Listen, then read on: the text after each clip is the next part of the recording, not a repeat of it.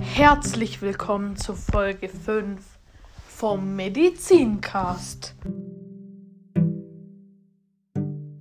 Kommen wir nun zu Punkt Nummer 1. Tipp. Bei Schnupfen inhaliere geschnittene Zwiebeln oder leg sie dir beim Schlafen auf den Nachttisch. Punkt Nummer 2. Krankheit.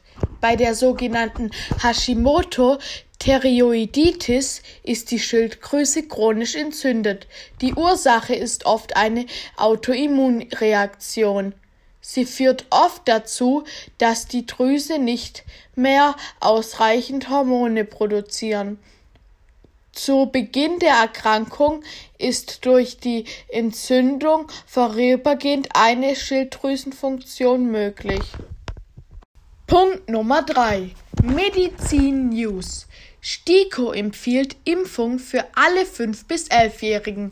Bisher sollten nur Kinder mit Vorerkrankungen gegen Covid-19 geimpft werden. Nun rät die Ständige Impfkommission für alle 5- bis 11-Jährigen zumindest mit einer Dosis zu impfen.